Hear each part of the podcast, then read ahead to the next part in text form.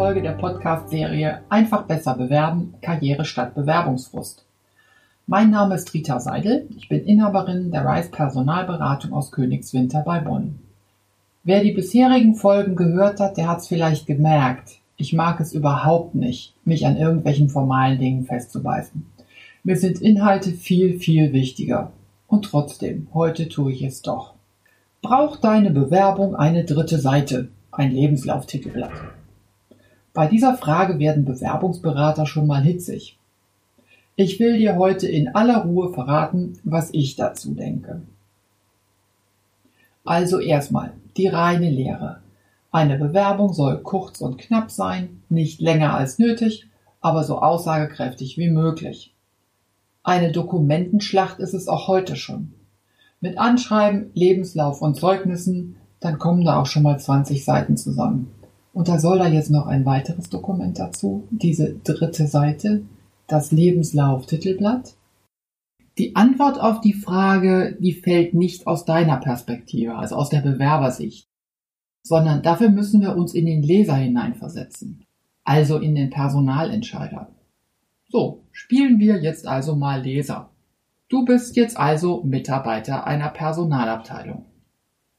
Ah, da kommt eine E-Mail rein mit Anhang. Es ist deine Bewerbung. Du hast gerade Zeit oder vielleicht bist du auch nur neugierig. Jedenfalls machst du den Anhang auf. Das ist ganz schön dick, sind viele Seiten, aber das war ja zu erwarten.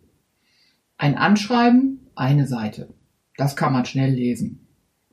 Ein Lebenslauf, drei, vier Seiten. Hm, wichtig, aber anspruchsvoller zu lesen. Und dann die Zeugnisse, ein ganzer Stapel. Ach, das liest du besser mal später. Das ist eh eher was für die Fachabteilung.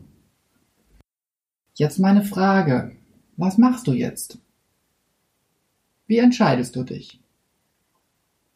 Ich verrate dir jetzt erstmal zwei Geheimnisse. Es gibt eine Statistik darüber, welche Dokumente Einstellungsverantwortliche tatsächlich lesen. Den Lebenslauf lesen 91 Prozent. Das Anschreiben 63 Prozent, also nur zwei Drittel so viel. Und die Zeugnisse sogar nur 61 Prozent. Etwas weniger als das Anschreiben.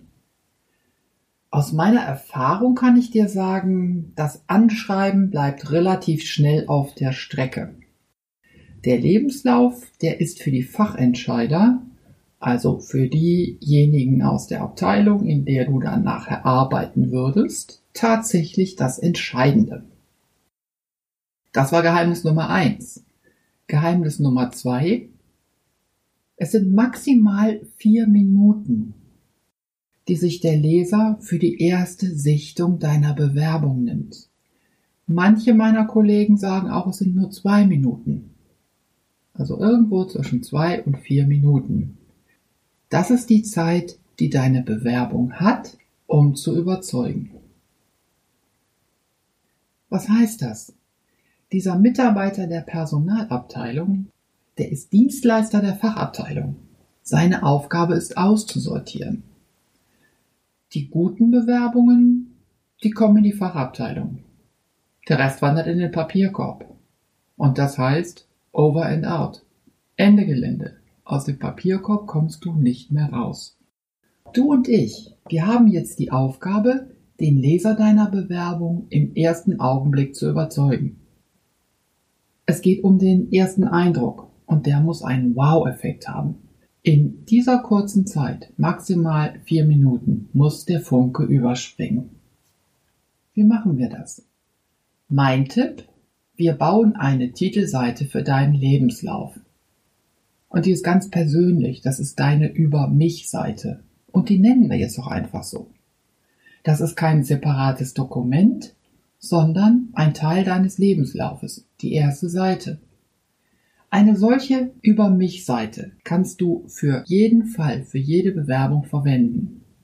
Egal, ob du dich auf eine Stellenanzeige bewirbst, ob es eine Initiativbewerbung ist oder du eine Kurzbewerbung machst.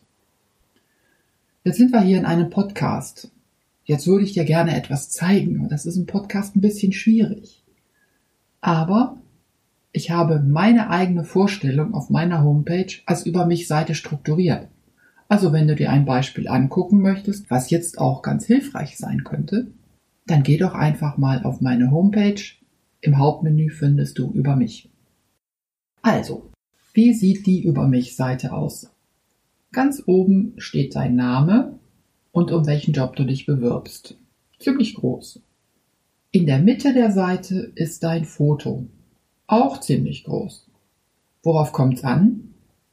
Das Bild sollte sympathisch sein, sollte den Leser angucken und das Gesicht sollte gut ausgeleuchtet sein.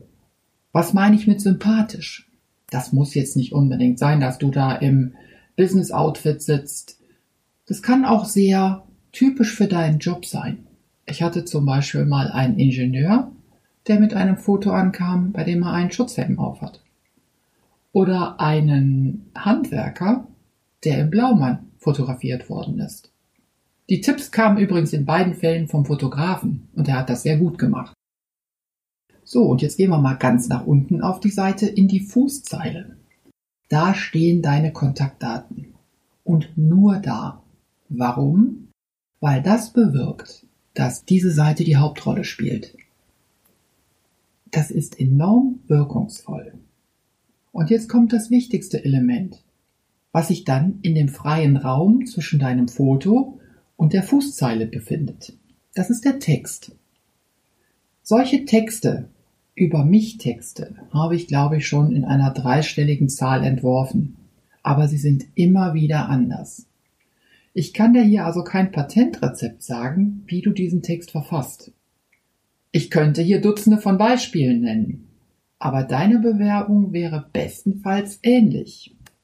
In der vierten Folge dieses Podcasts, da ging es darum, wie du Personalentscheider überzeugst, da habe ich ein paar Beispiele genannt. Hör doch da noch mal rein.